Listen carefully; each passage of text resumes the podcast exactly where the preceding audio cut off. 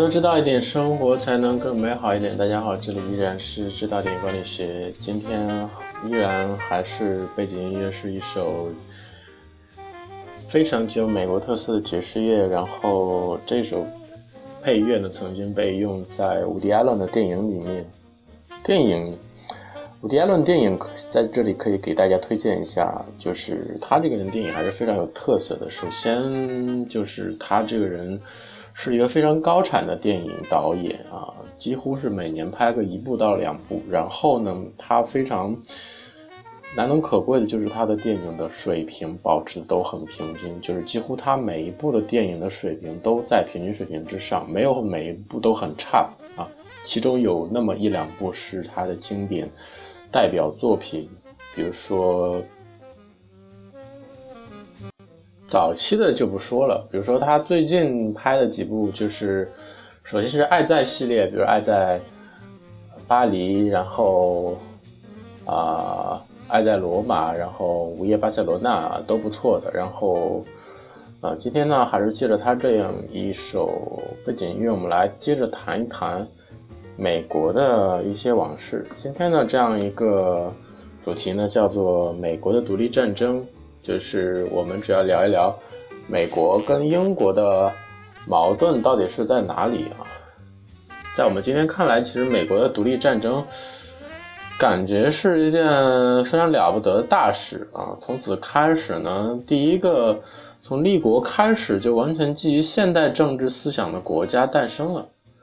从某个角度来讲呢，这块大陆非常适合于实验。首先在于。它没有一个历史的羁绊，不用畏首畏尾啊。这个就考虑到有很多国家都是实行了跟美国一样的立国的思想，也是宪法三权分立，也是有议会、有总统，然后也有最高法院等等，即体制基本是一样的。包括咱们中国当年在建立新中国之前，尝试的就是类似于美国的这一套制度，但是好像并不太成功。不知道原因是什么，但是我感觉一个很重要的原因，就是因为中国一个很长的一个历史的一个羁绊啊，再者就是英国人跟美国人的一个血缘关系，使得他们又顺理成章的能够继承欧洲人的思想遗产啊，在这个时候，所以在当时，啊，在我们现在看来，美国的独立战争是一件非常大的事情。但是在当时看来，美国的独立其实并算不得一件非常大的事。为什么呢？其实，你如果看一些美国的历史，就发现当年美国独立战争其实打的是非常寒酸的，并不是像后来的南北战争一样死伤非常惨重，也更提不上像二战一样有引起了某些人的一些在军事上的也好，一些新的技术啊，包括一些。新的材料的应用，就是他对于军事方面实际上是没有什么可提的啊。华盛顿将军当时带领的一帮可以说叫残兵败将啊，都是一些北美的民兵，他们都是在秋收的时候还要回去去收麦子啊，所以说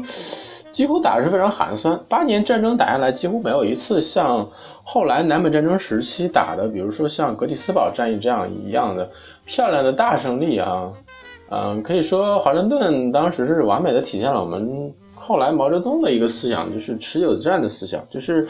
如何以弱胜强。只有你通过一个游击战的方式去拖垮别人啊，他就做到了这一点。他通过八年的游击战拖垮了英国的意志力。但是我们再思考一下啊，以大英帝国当时的一个强盛地地位啊，当时大英帝国还是被称过。叫做日不落帝国，就是还是全世界的首屈一指的海军啊，包括陆军啊。但是为什么会遭遇如此重大的失败？特别是还败给一个就初出茅庐的对手，就是美国当时还是非常青涩的，几乎没有什么特别的一些人的支持。当然到后来拉到了法国的支持啊，但是一开始并没有。只有一个解释是，呃，英国一开始就没有把北美殖民地放在眼里。在他们眼里呢，这块地方虽然是风水宝地，但是跟其他的殖民地好像并没有什么不同，无非就是一块失意者聚集的一块领地，成不了什么大气候啊。当然，英国很多时候都是把自己国家的一些呃监狱里装不了的囚犯运到北美去，就是说我们就把这些人就送到那儿去啊，叫发配流放的一个地方，就相当于中国的原来的口头里说的发配宁古塔啊，啊，发配海南啊，发配广西柳州啊等等这种地方啊，就是感觉这个地方有没有都是没什么大不了的。其实中国当年割让香港岛、割让澳门的时候，其实也是这样一个感觉，就是。你既然想要，那么我们就给你那块地，对我们来说并没有什么大不了的。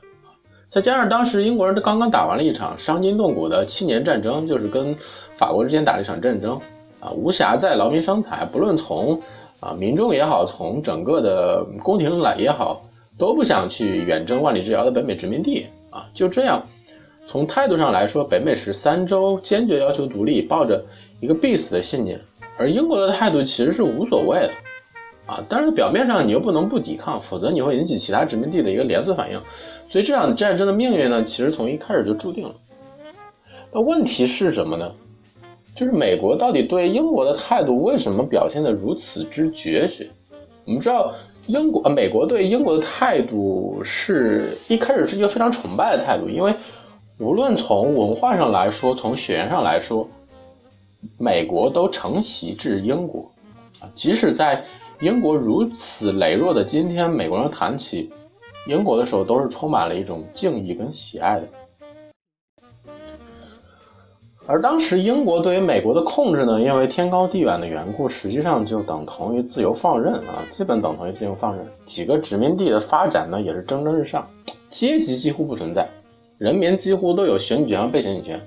选举出来的总督，同时对英国政府负责。同时也对殖民地的议会负责，看起来好像是一副繁荣的景象，但是为什么会导致矛盾呢？就是原因就在于什么呢？美国的发展是太快了，快的超出了英国人的想象。美国的殖民地得天独厚的自然条件，再加上殖民地人民吃苦耐劳的精神，啊，制制度上的自由放任，当然也可能是他本身没有能力去管那么大的一块殖民地啊。美国的殖民地。就发展的很快，到美国的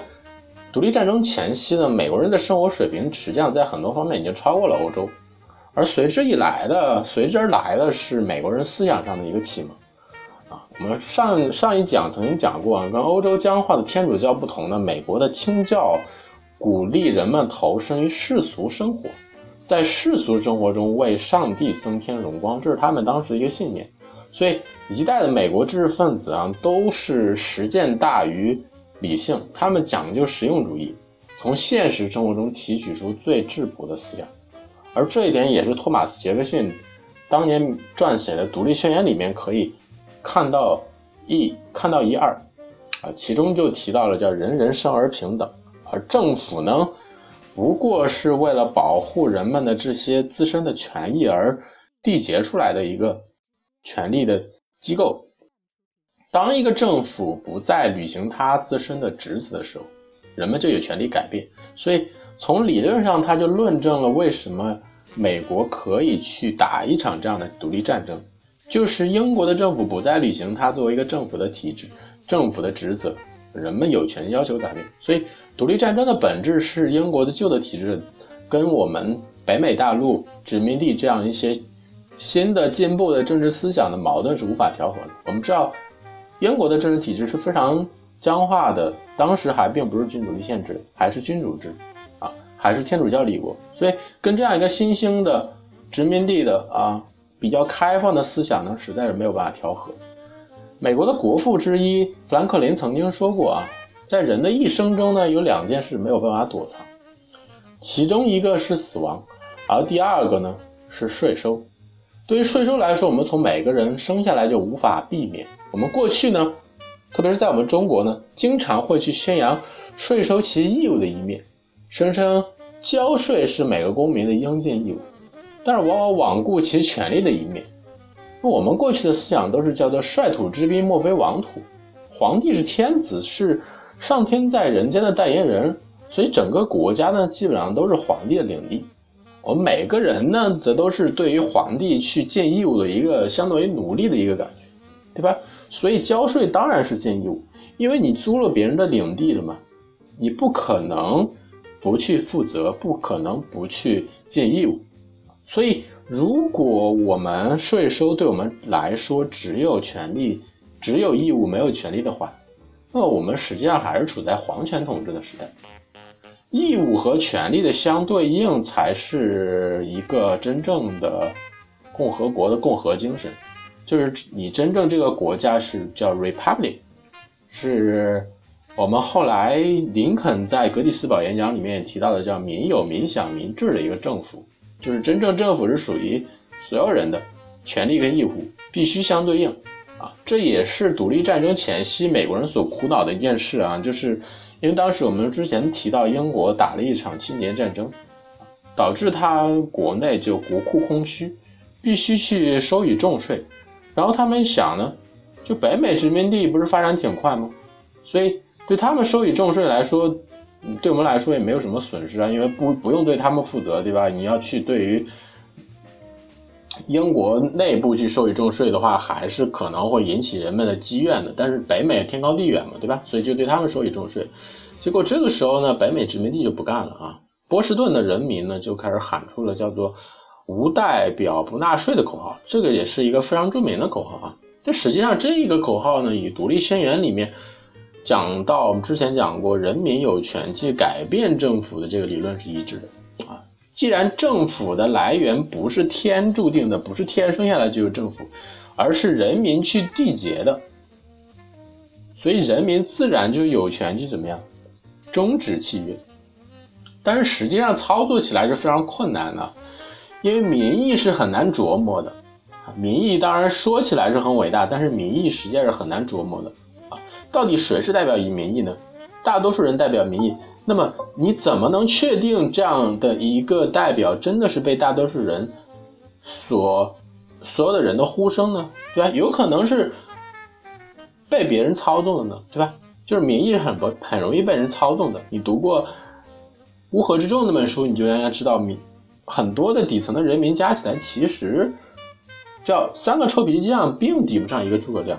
反而很容易被诸葛亮去控制，所以。这也是为什么很多人去拥护精精英统治这样一个政治的概念，就是他认为国家和民族的未来不能够由这些整天去思考的是油米柴盐的底层民众庶民去决定，而应该由本着对全人类和整个国家民族负责的、拥有理性思考能力的这样一个精英来决定。但这种情况下会出现一个什么问题呢？就是很容易会出现一个叫窃国者。我们之前有一句话叫做“窃珠者豪，窃珠者盗，